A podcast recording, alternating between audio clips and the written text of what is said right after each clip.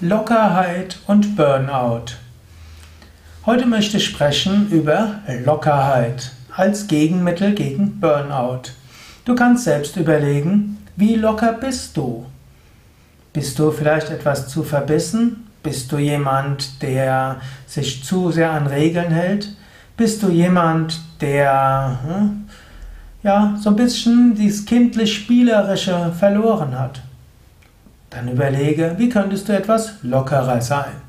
Du kannst ja einfach mal beginnen, indem du mal deine Arme ein bisschen schüttelst, deinen Kopf ein bisschen schüttelst, deinen Brustkorb ein bisschen schüttelst. Auch körperlich locker zu sein, hilft auch einer gewissen inneren Lockerheit. Deshalb auch, um Burnout vorzubeugen, Lockerheit zu entwickeln, ist etwas Gutes. Und öfters mal den Körper bewegen. Der Körper ist ja eigentlich ein ja, der Mensch ist ein Bewegungstier. Er ist nicht dafür geschaffen, stundenlang nur vor einem Computer zu sitzen und äh, irgendwo in den Bildschirm zu schauen. Öfters mal locker sein, öfters mal dich ein bisschen bewegen. Oder auch springen auf der Stelle. Hm? Gerade wenn niemand dabei ist, hüpf ein paar Mal hoch und runter. Oder wenn du Kinder hast, komm nach Hause und hüpf einfach. Die Kinder werden dich vielleicht schräg angucken und dann werden sie anfangen, mit Papa oder Mama mitzuhüpfen. Oder wenn du Partner, Partnerin hast, wenn du nach Hause kommst, tanz einfach mit ihm oder ihr ein paar Schritte oder ein paar Minuten. Egal, ob jetzt Musik spielt oder nicht. Bisschen Lockerheit ist gut. Warum schauen Menschen Fußball? Weil sie dort locker sein können. Sie können schreien und sie können jubeln und sie können schimpfen und sie können aufspringen und die Arme in die Luft heben und so weiter. Ein bisschen Lockerheit.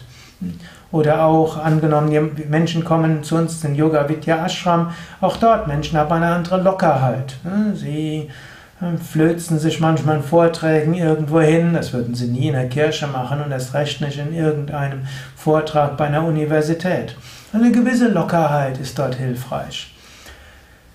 Lockerheit gibt es in vielerlei Hinsicht. Das waren jetzt erstmal eine, ein paar einfache hm, Tipps.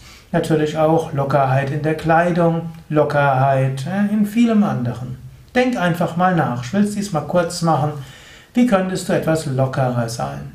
Ist Lockerheit ein Thema, das für dich vielleicht wichtig sein könnte, um irgendwo entspannter zu sein und Burnout vorzubeugen?